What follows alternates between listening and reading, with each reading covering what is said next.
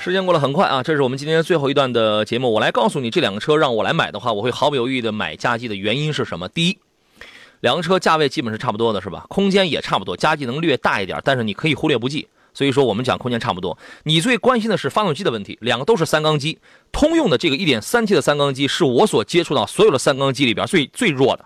我开过很多很多这个三缸机啊，宝马的、吉利的，甚至原来最早的时候有那个福特的。宝马跟吉利的三缸机，它从技术投入上又用隔音罩，又用平衡平衡轴。我开领克的时候啊，我你打开舱盖，然后因为它那个缸盖它是个塑料了嘛，然后那咚咚咚咚，然后它确实它是在那抖，就像赵老师刚才讲的，我在舱内，我在中控上，我立一把车钥匙，它也它也抖不了，就是说它把这种动，它把这种抖动的传递，它给消灭掉了。你要是打开舱盖，你去找一个四缸机，你也你也会发现它也它也会抖，它也会抖。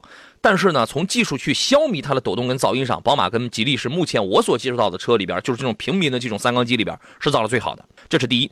第二一个都是三缸机，G L 六是一个 1.3T 的，佳绩是一个 1.5T 的，配一个48伏的轻混。呃，佳绩一一定要买，我推荐你买的那个 1.5T 的那个 MHEV 的油电混的那个。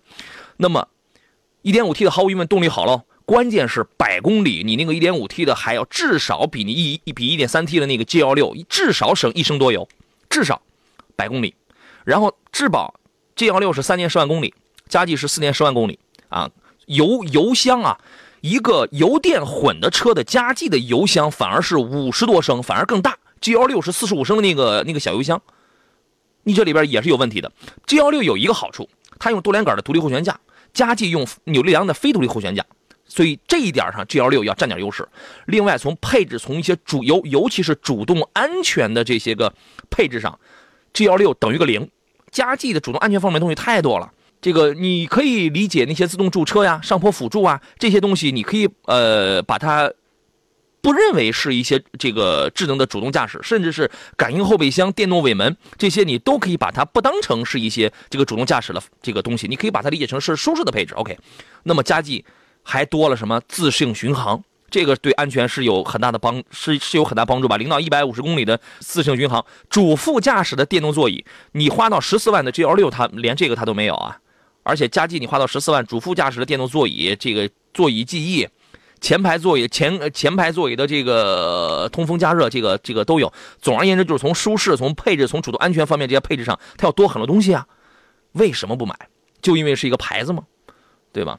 小偷疯子说，前两天跟朋友去吉利 4S 店看了佳绩，朋友刚坐到车里就惊叹说：“这车内饰也太豪华了，做工也太精致了，这个档次一点都不逊色二十万以上的豪华车。”这个没看过这个车的人可能会觉得这样的说法有点夸张，因为我们见过很多这个我们上百万的车，我们都见过，所以佳绩的做工，我只能说它在它这个级别里边啊，做的真是不错的啊。当然你也你也没必要跟太高了去攀比，你人何必有有这种心理啊？猪猪侠说，杨仔佳绩不是一点八的四缸吗？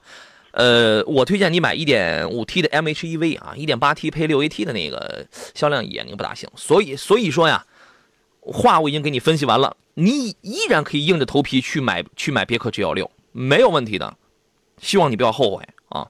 热先生有朋友在等候是吧？刘先生啊，那我们来听听刘先生他的买车提问啊。你好，刘先生。你好，杨洋老师。